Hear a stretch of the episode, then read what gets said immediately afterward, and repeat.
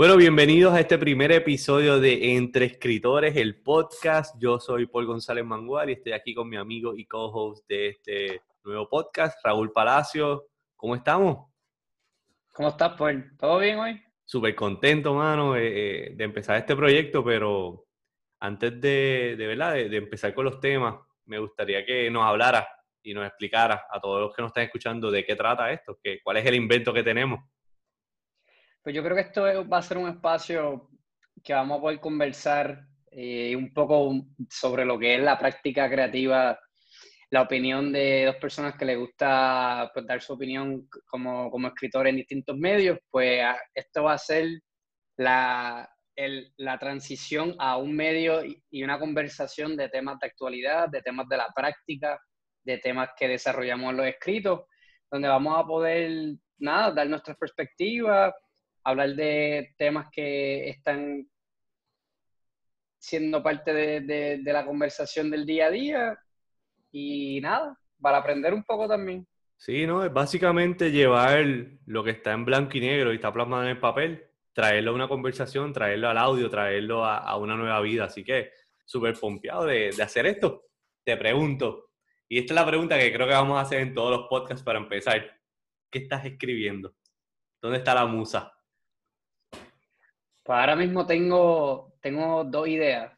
La primera es, yo hace poco hice una columna de, los, de, los, que yo consideraba cuáles eran los mejores podcasts de Puerto Rico y, y nace de, yo haber hecho un Q&A en mis redes sobre cuál es, tratando de preguntarle a, la audiencia para que entonces no fuese solamente mi opinión y eso lo, lo hice y la gente tuvo bastante, o sea, tuvo una respuesta bastante activa de la audiencia y ahora quiero hacer lo mismo pero para los documentales.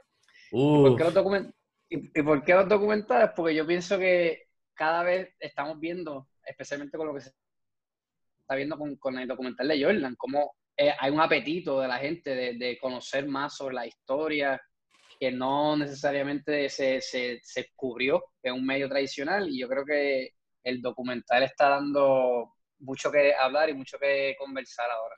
Mira, eso, eso me gusta mucho porque eh, una de las cosas que, que, he tratado de, de, introducir en mi rutina más.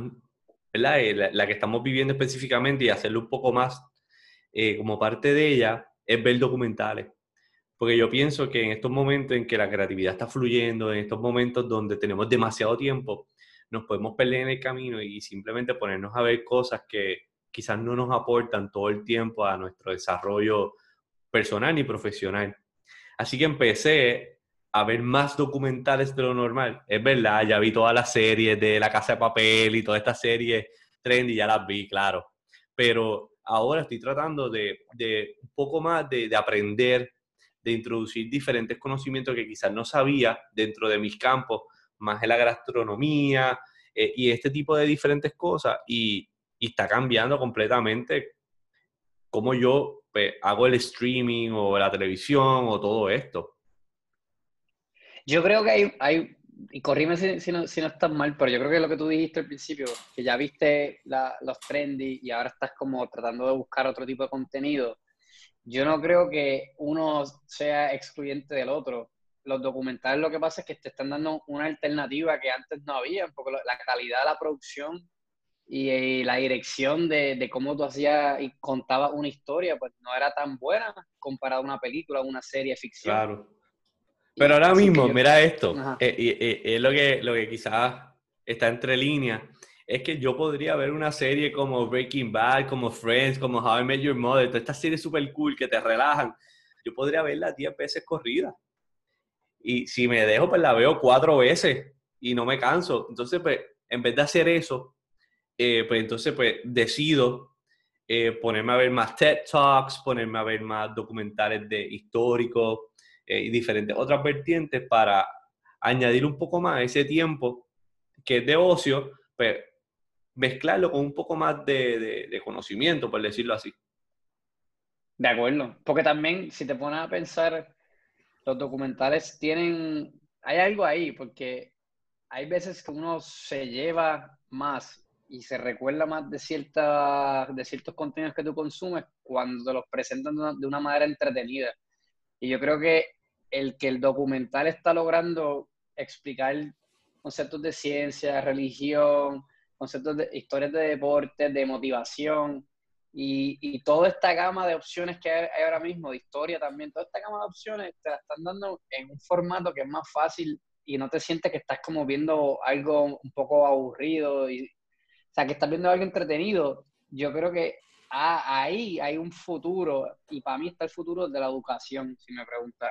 Oh, wow. ¿Y, ¿Y qué te hizo? Bueno, me da curiosidad. ¿Qué te hizo? ¿Cuál fue el documental que yo diría como trascendental que te dijo, wow, hay mucho más allá, como acabas de decir, y te da con, con empezar a, a, escribir este, este artículo? Pues yo te diría que estuve viendo por, por recomendación de las redes el documental de el que tiene que ver del, cama, del cameraman que, que eh, viaja 40 años a Cuba. Y e, ese documental en específico él, está, e, él, primero conoce a Fidel en, en un viaje, él, él, empieza a cubrir la revolución cuando Fidel sube y después él está en un tramo de 40 años regresando a Cuba, conociendo, tratando de reencontrarse y conectar con las mismas personas por una época de 40 años. Tanto así que hasta personas del documental se mueren porque, ya, porque pasa tanto tiempo y hasta la misma muerte de Fidel se ve o sea, se ve cuando él acompañó a Fidel a Estados Unidos para su primera presentación en las Naciones, en las Naciones Unidas, Nueva York, y cómo Cuba, o sea, cómo el cambio económico de Cuba se dio en, todo ese tiempo. Entonces, muchas de las cosas que se estaban enseñando ahí, pues obviamente yo no recuerdo haberlas discutido, o, no, o sea, si, si las discutí, las borré en un momento dado de, o sea, de mi mente, pero, pero aprendí mucho de, de, de cuál, que cuáles fueron los eventos que hicieron que el cambio económico fuese tan dramático y, y, y ver también los, los, lados de la moneda, porque él entrevistaba a personas que están a favor y personas que estaban en contra. Entonces, eso yo lo estaba viendo y, lo, completamente entretenido y de contra. Hay un montón de otros documentales que, que, que hay aquí, que obviamente por el algoritmo de, de, estas plataformas, pues te lo siguen refiriendo. Okay. Y, de, y de ahí han surgido unos de religión, unos de ciencia, y tú dices, pues yo creo que este puede ser como el futuro. Entonces, entonces para mí todo esto explota con el documental de Jordan, porque entonces ahora ese documental lo están viendo como si fuese un Super Bowl, ¿entiendes? Mira, eh, no, definitivo. Eh, y antes de entrar a hablar del documental de Jordan, que puede ser bastante controversial e interesante, eh, la, la, cuando menciona este tipo de documental histórico, eh, a mí me gustan mucho los que son la, los documentales que son medio series, que son mitad documental y mitad serie, como que actúan, pero de momento están narrando. Y entonces te ponen eh, eventos de vida real y todo esto. Y hay uno en específico es que son de History Channel. Uno se llama The Man Who Built America y el otro se llama The Food That Built America. En, uno de ellos hablan de la historia de, los Vanderbilt, de los Carnegie, de los Rockefeller, de todos estos industriales que fueron la, la plataforma, la zapata de lo que es América capitalista ahora. Y es súper interesante. Y a la misma vez también está el de la comida, de las comidas que crearon América. Aquí estamos hablando de Coca-Cola, aquí estamos hablando de, de, lo, de los cornflakes, aquí estamos hablando del pollo frito, o sea, de muchas de estas cosas que por lo menos a mí me gusta, porque es como que uno de los mejores temas de conversación, como que estás comiendo, saliste con tu pareja, con amistades, como que, oye, saber la historia de, de los cornflakes es una de las mejores formas de, de, comenzar la conversación. Eh, si estás en un lugar de, de, pollo frito, pues empezar a hablar de la historia y, y llegar ahí siempre es súper interesante. Y, y, y, y, esa es la parte de los documentales. ¿Y eso están en, en, las plataformas de Netflix o cuál, dónde eh, la puede...? Yo sé que lo, lo vi en, en History, um, en el app del History Channel. Este, no sé si, si estén gratis a través de, la, de las páginas de ellos o en, o en, las plataformas, maybe Hulu, I don't know. Este, pero es súper cool.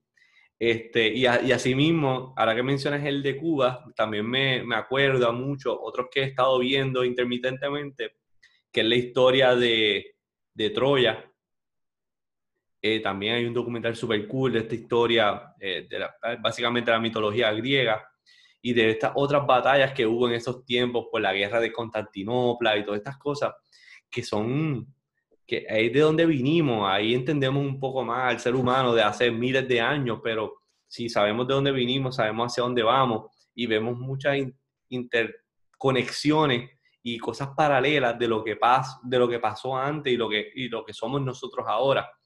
¿Qué podemos aprender de eso? ¿Qué podemos aplicar de eso? Este, ¿Por qué esas personas eran así? Y a, a mí me encanta ver eso porque siempre hay algo que, que uno no sabe, siempre hay algo que uno puede expandir y siempre hay algo que uno puede entonces tener una pieza de conversación. De acuerdo, de acuerdo. Así, ¿tienes algún otro en mente que vas a ver pronto, que lo tengas en, en My List? Bueno, yo, yo, recomiendo, hay uno en HBO de, de, la vida de Maradona que estuvo súper interesante, porque te, te habla de, una historia de excesos, pero de, triunfo y de alta y de baja, y no un documental que tiene un final feliz, porque el que conoce a Maradona sabe que, tiene, que, que, que ha, padecido del vicio de las drogas y eso. Y al final dijiste que, que, que, me está bien curioso y me interesa verlo después en la pieza que termine. Es cómo entonces los documentales van a transferirse, a convertirse en piezas educativas o el futuro de la educación. Yo, yo creo que el contenido está girando a eso y cada vez la calidad de la producción se está viendo, se está viendo que se está invirtiendo más en, en, en mejores escritores, en mejores, eh, ¿cómo se llaman? Los, directores. Se está, o sea, básicamente la, la, producción de un documental hoy día, yo creo que tiene que ser 10 veces mejor de lo que fue hace 10, 15 años. O sea, y, y, yo lo que, lo que se puede ver con, con, el éxito que ha tenido el documental de Jordan y, y, todos los documentales que están en Netflix adicionalmente, es que no va a parar. O sea, yo creo que hay, apetito para este tipo de formato para buen rato. Lo que me encantaría es cómo podemos ver a lo mejor unos documentales de la historia de Puerto Rico, a lo mejor entrar ahí. Claro. No, y está súper cool. Mira, los de Explain están brutales, los del Patriot Act que son documentales de 22 minutos cortos, hay miles de historias, es súper entretenido. Pero como tú dijiste, ha, mejorado la calidad. Y eso de la calidad y buscar las personas idóneas para desarrollar la historia es bien importante.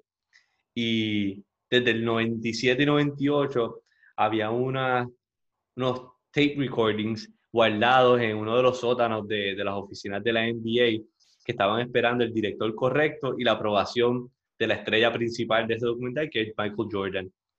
Y finalmente consiguieron al, al, director, estuve escuchando un podcast de cuando lo estaban entrevistando y cuando le dijeron, mira, hay un montón de pietaje, hay un montón de cosas, ya Jordan dijo que sí, que está dispuesto a hacerlo 20 años después, y empieza a desarrollar una serie que al principio iba a ser de 8 capítulos y terminó siendo de 10.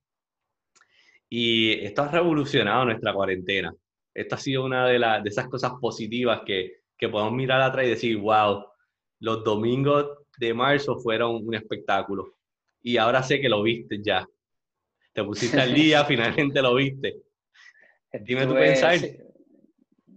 Pues ese documental para mí lo genial es como que, para, que también es algo que yo nunca había visto, cómo él va cortando, empieza, el, se supone que sale una historia de su última temporada en el 98, pero, pero cada episodio es como él va del 98 al principio. Entonces cada episodio se va acercando al 98. O sea, tú estás viendo la trayectoria de él desde que empezó joven en, jugando colegial y metiendo un tiro para ganar un campeonato en su primer año de universidad, a, a él, tener que pelear con los Pistons, a después tener que, que, que por fin ganar un campeonato, retirarse del deporte y regresar y tener que, reinventarse un poco como jugador. Y todo eso lo estás viendo a la misma vez que te cuentan la historia de la última temporada. Para mí, eso estuvo interesantísimo, de cómo va back and forward así. Y el otro es de cómo él, el director grababa las entrevistas con otra gente se las daba a las personas para que las, viera, entonces pudieran capturar la reacción de él en, real time. Eso, fue épico. Eso fue épico. Épico. No, y, y, lo cool, y, volvemos otra vez a la, a la pieza que estás escribiendo, y es que como los documentales se convierten en ese futuro educativo. Y ahora mismo Jordan es, es una leyenda. Eh, y especialmente para nuevas generaciones que no tuvieron la oportunidad de verlo como nosotros, este, era como que, pues sí, es un gran jugador, ves los highlights en YouTube, escuchas la gente hablando de eso, pero a, entender la historia, de dónde viene, el por qué, lo que pasó, su mentalidad, lo que dicen todas estas personas que ahora son pues, o Hall of Famers o son leyendas también igual que él, o jugadores de la actualidad hablando de él. Entonces la perspectiva cambia completamente. Antes había un debate de quién era el mejor jugador. Y cuando digo antes, estamos hablando hace tres meses. ¿Quién era el mejor jugador? Si es Michael Jordan o es LeBron. Después de haber visto los primeros dos episodios, ya no hay duda alguna. Después de haber visto los primeros ocho, no hay, no hay ni que debatirlo, por favor. Bueno, vamos. No importa de qué generación sea. vamos a. vamos a poner un, un, ¿cómo se llama? Un caveat de que tú eres uno de los fanáticos más grandes de Michael Jordan que yo he conocido, así que no, no, es, no fue una oración completamente biased, más o menos. No, no fue biased, es totalmente realista, pero no tiene nada que ver con mi opinión. Pero definitivamente yo, yo vi mucho de, mucho de lo que yo admiraba de Kobe, creo que lo he visto en el documental de Jordan. Lo que se ha visto es cómo Kobe Bryant parece que vio y conoció la, este personaje cuando, nadie, cuando no habían cámaras, no habían redes sociales, y se dio cuenta, mira, si, este es mm. este es el mapita, esta es la fórmula, esta es cómo se va a hacer y, y, yo creo que él copió mucho de, de, de, lo que era la ética de trabajo, de lo fuerte que él era con la gente y cómo él rendía, él, él, quería intimidar para que la gente le, o sea, rindiera más en su propio juego. O sea, y yo creo que Jordan cambió mucho el deporte, punto. O sea, él, era un deporte que, que te ponen uno, al principio que, que era un deporte de, de, centros, de personas altas. Y él básicamente fue el primer jugador que empezó a cambiar ese, ese, esa narrativa, porque él gana sin centro. Entonces, la verdad que ha sido súper interesante de ver. Y también de, de, del aspecto de negocio, o sea, del mercadeo y cómo, cómo cómo la gente tuvo la visión de, de en un momento dado que, que si tú jugabas un, deporte de equipo, no te podían promocionar como un atleta individual, como lo hacía un tenista o un golfista. Y entra Jordan y cambia eso por completo. Entonces tuve esa influencia de Jordan todavía hoy, cuando ahora hasta los raperos tienen sus propios zapatos. Y esto, quien empezó eso realmente fue Jordan. Sí, no, y, eh, esos insights, esa forma de cómo se fue la negociación del contrato, esa, esa otra cosa, lo, lo, mismo que dijo Kobe Bryant, lo mismo que dijo eh, Charles Barkley, toda esta figura, lo mismo que Magic Johnson dijo que era la estrella cuando Jordan entró. Son cosas que nosotros como fanáticos regulares, por más que nos guste, son cosas que no necesariamente las sabíamos o las sabíamos a, a ese nivel o ese extension y escucharla y reiterarse en todas esas cosas es algo que solamente hubiéramos podido tener en un documental de este calibre. Y yo creo que aquí otra vez. De acuerdo, y, y, más. O sea, otra vez, eh, ahí entra la parte de, de cómo los documentales pueden afectar positivamente el futuro de nuestra educación. Porque estamos aprendiendo y a veces hasta desaprendiendo para aplicar nuevas tendencias, nuevos fundamentos, nuevos eh, datos que no sabíamos con las cosas que hay nuevas. Oye, y, y, vamos, vamos a ser sinceros, o sea, tú y yo somos escritores, este es un podcast se llama Entre Escritores, pero no todo el mundo, no, no todo el mundo le encanta leer. Entonces, lo, lo interesante es que en este tipo de, o sea, este medio, lo que funciona, tiene el mismo el mismo objetivo de un libro, pero presentado de una manera que, que, que, para la persona puede estar menos tiempo y lo puede consumir más rápido. Obviamente necesitas que alguien lo escriba primero para que eso se, se, desarrolle y se organice de esa manera y por eso que para mí los escritores siempre van a ser eh, necesitados. O sea, no, es que uno sustituya al otro, pero el documental lo que me, lo que me ha encantado es ver esa evolución de el arte, de la expresión y la comunicación hacia lo positivo. O sea, en vez de que sean solamente películas para, entretenimiento, en términos de calidad de producción y en términos de calidad de actores y, de, y, de la narrativa y el storytelling, eso ahora lo estás viendo para biografía, para investigaciones, para historia, y, es parte de por qué estamos viviendo una de las eras, yo diría, más interesantes. No, estoy, estoy de acuerdo contigo, o sea, no es lo mismo leer un, un libro de 10 capítulos para todo esto, porque a pesar de que va a ser muy bueno y hay mucha buena información, el, el tú verlo y darle vida, no necesariamente imaginación, porque son personas reales, cambia totalmente la perspectiva que una se puede complementar la, con la otra, como bien dice. Este, y eh, va a ser bien interesante leer ese, leer ese escrito que va a, sacar próximamente, este, porque de verdad que nos da una perspectiva más fresca de lo que puede ser ese futuro y cómo, cómo nosotros entonces podemos retomar los documentales. Ahora todo el mundo va a querer ver documentales de todos los jugadores famosos. Todo el mundo va a querer ahora verlo porque es la forma más fácil de entender su historia y de la misma forma de, figuras históricas, de, figuras políticas, de figuras trascendentales y que han cambiado la historia, que han inspirado la historia, va a ser bien interesante. Y yo creo que si esa es la tendencia, me gusta la tendencia. Exacto, no, y yo creo que también para el futuro autor, el autor se va a tener que, que, que o sea, se va a tener que reinventar un poco en eso, porque ya estoy viendo unos libros que están llegando a, a hacer un documental. El documental, yo sé que ya Netflix tiene la historia de, de, de Michelle Obama y eso primero fue su, su memoir, su biografía. Eh, y, yo, y yo creo que no, no me voy a extrañar, no, no, te va a extrañar que esto va a ser otra evolución de cómo tú, cómo tú repartes tu contenido en otro formato.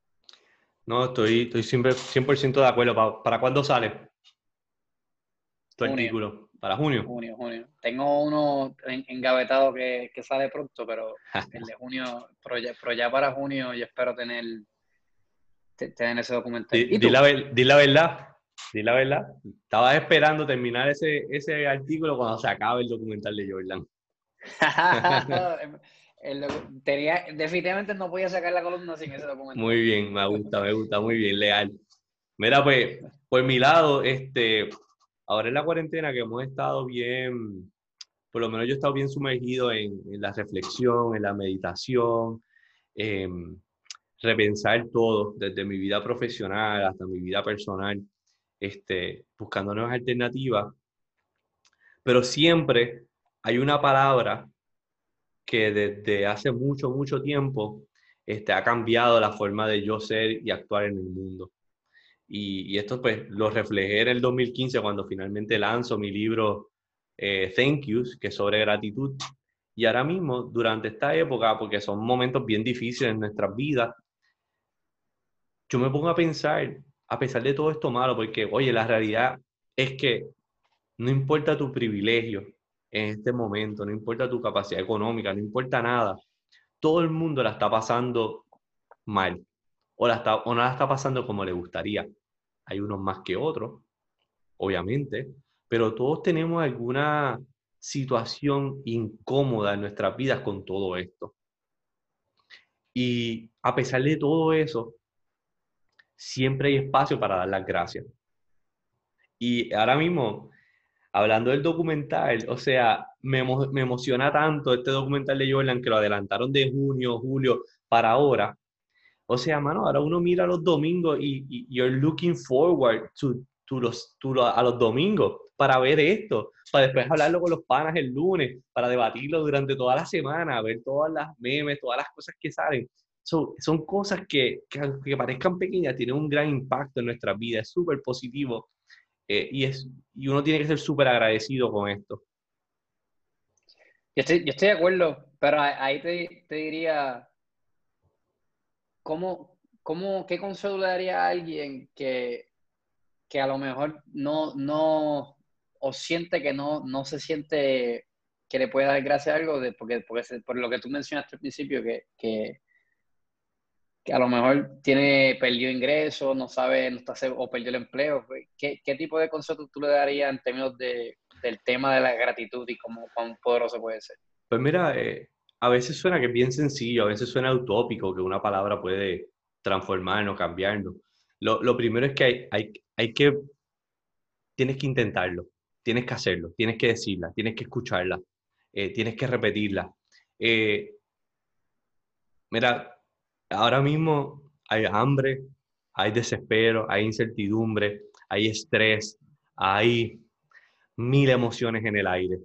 Pero a pesar de eso, estamos vivos, vivimos en un país o en una nación que de tarde o mal o lo que sea, te van a dar, te van algún tipo de, de incentivo económico. Este, tenemos la oportunidad de, de hacer muchas veces, explorar nuevas vertientes y de reinventarnos.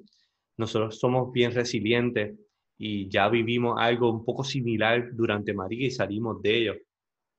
Salimos ilesos a veces y nos afectó muchas cosas, pero siempre, hermano, vas a ver amistades, vas a ver familiares, va, o sea, el, el mero hecho, a veces yo digo, mira, algo tan sencillo como levantarte y sentir la almohada, de tener un lugar donde sentarte en el espacio donde tú estés, del mero hecho de tener, de abrir cualquier llave de paso y que salga agua limpia, que tengamos eh, un sistema de electricidad malísimo, tener acceso a electricidad.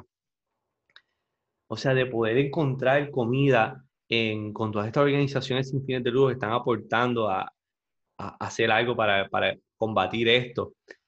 Mano, tenemos mucho que agradecer. Tenemos muchas cosas que agradecer. En medio de la tempestad, siempre hay algo.